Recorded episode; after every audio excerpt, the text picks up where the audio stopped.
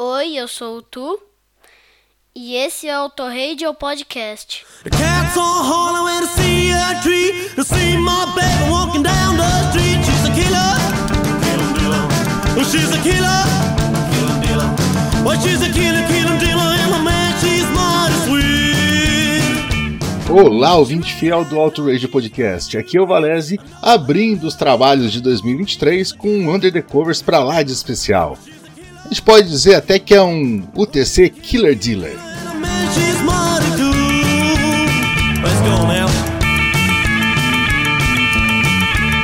Esses são os suecos do Midnight Teds e sua versão Rockabilly de 2011 pra Killer Dealer. Ô, seu Valézio, se me permite aqui a pergunta, que, que, raio é isso de Killer Dealer? Que, que, que é esse negócio, Killer Dealer? Boa pergunta, Flashbackson. Killer Dealer é uma gíria para algo, geralmente alguém surpreendente, notável, emocionante. Por exemplo, quando eu digo que você é um DJ Killer Dealer, eu quero dizer que você é foda pra caralho. Porra, eu me sinto lisonjeado, rapaz. O senhor também é um baita de um Killer Dealer, entendeu? E sabem quem também era foda? Lizzie Douglas, também conhecida como Kid Douglas, ou mais conhecida ainda como Memphis Minnie. Lizzie nasceu em 1897, provavelmente no Mississippi, embora gostasse de contar para todo mundo que ela era de New Orleans. Ela ganhou seu primeiro violão aos 8 anos, com 11 já tocava em festas e aos 13 fugiu de casa para morar em Memphis, no Tennessee, e tocar na rua para ganhar os trocados.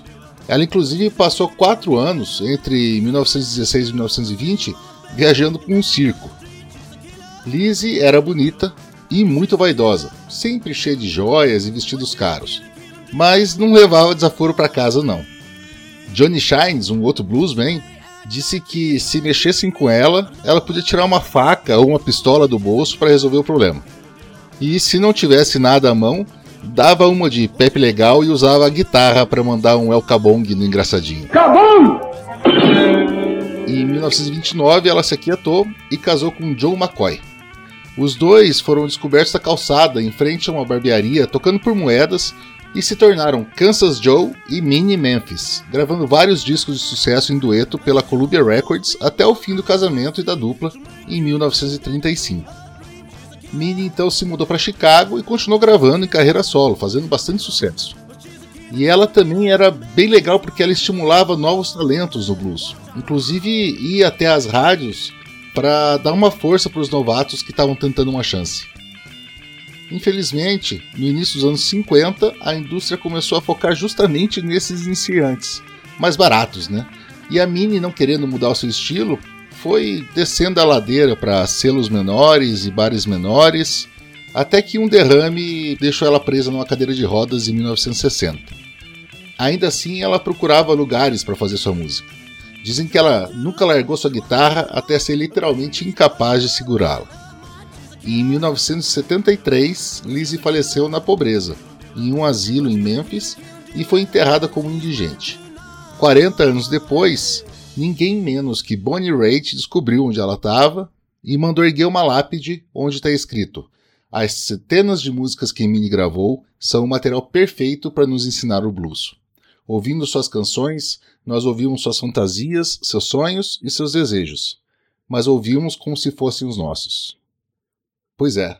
Em 1947, Memphis Minnie gravou Killer Dealer Blues, que a gente vai ouvir agora.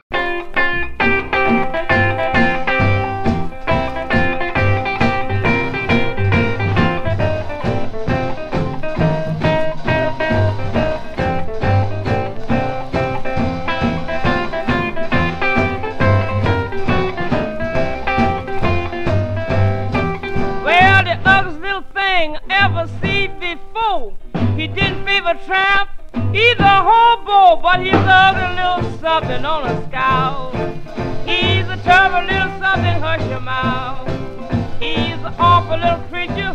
He's a killer dealer from the south. Well, he walked up to the door where I was at, and in his face looked like a crying cat, cause he's ugly little something on a scowl. He's a terrible little creature, hurt your mouth. He's an awful little thing.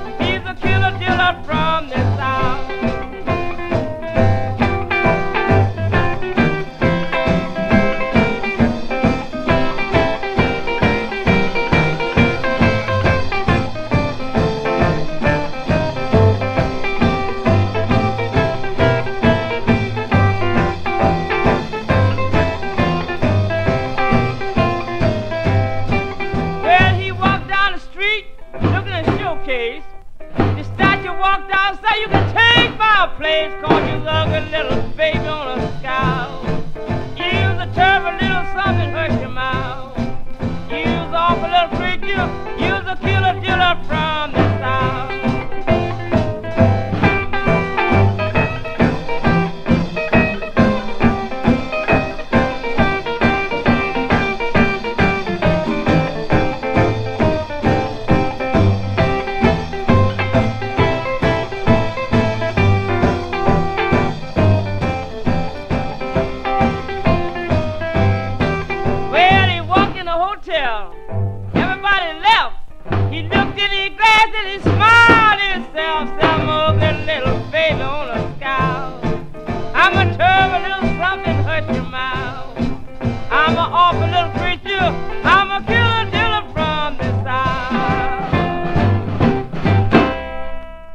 Mas 70 anos depois, em 2017, os caras do Alabama Shakes regravaram a música num belo cover para o documentário The American Epic Sessions, que trouxe vários artistas do calibre de Elton John e Willie Nelson para prestar homenagem aos seus ídolos, gravando no primeiro sistema elétrico feito para isso, de 1925.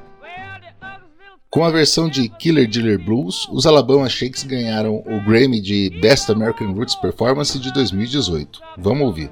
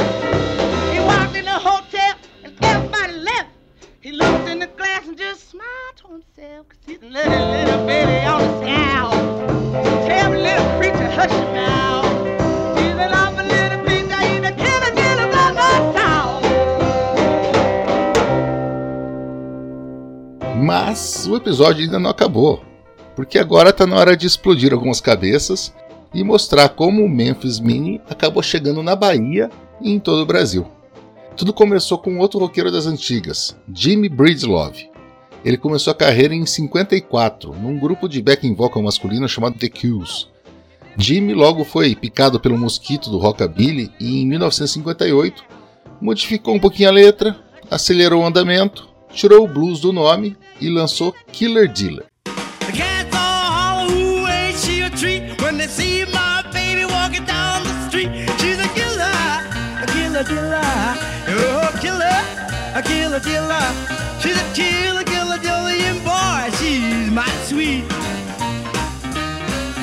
She made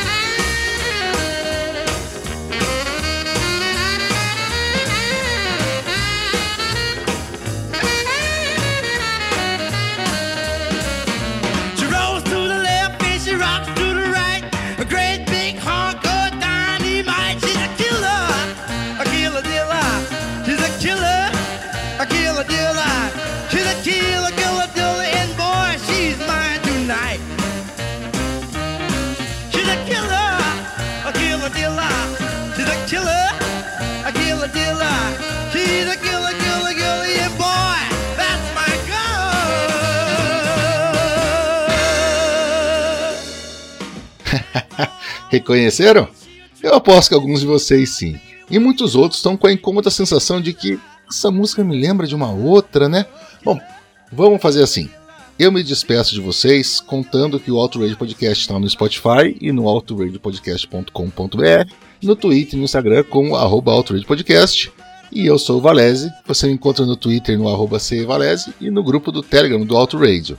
E deixo para contar para vocês o próprio Raul Seixas dizendo como foi que surgiu o famoso rock das aranhas.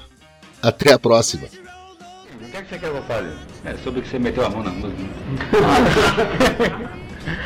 Olha, que entrega, bicho.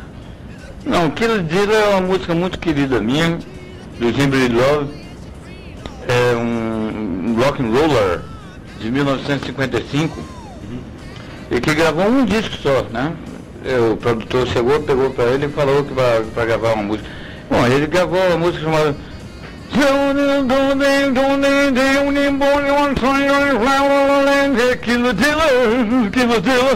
Aquilo dila, aquilo rock aranhas. Eu meti a mão nisso. O quê? O quê? Tá doido. E é muito bonito e ficou bonito. Né? Então, tá aí, tá, tá dito, tá assumido. assumido.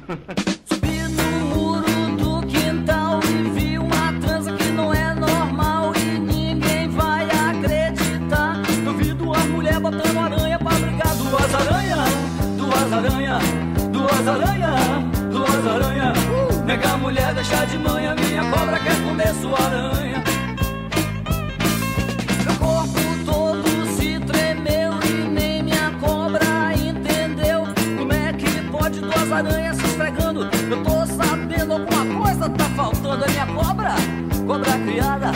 É minha cobra, uh, cobra criada. Vem cá, mulher, deixa de manhã. Minha cobra quer comer sua aranha.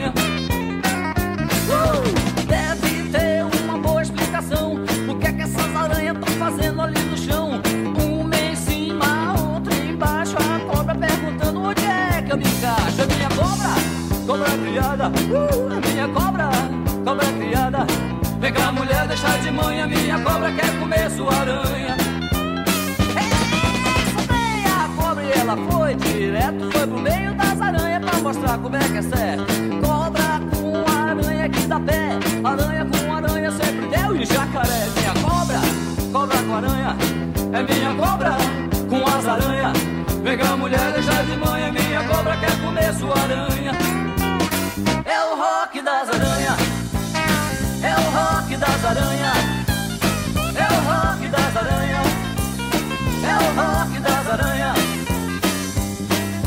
mulher, deixa de manhã. Minha cobra quer comer sua aranha.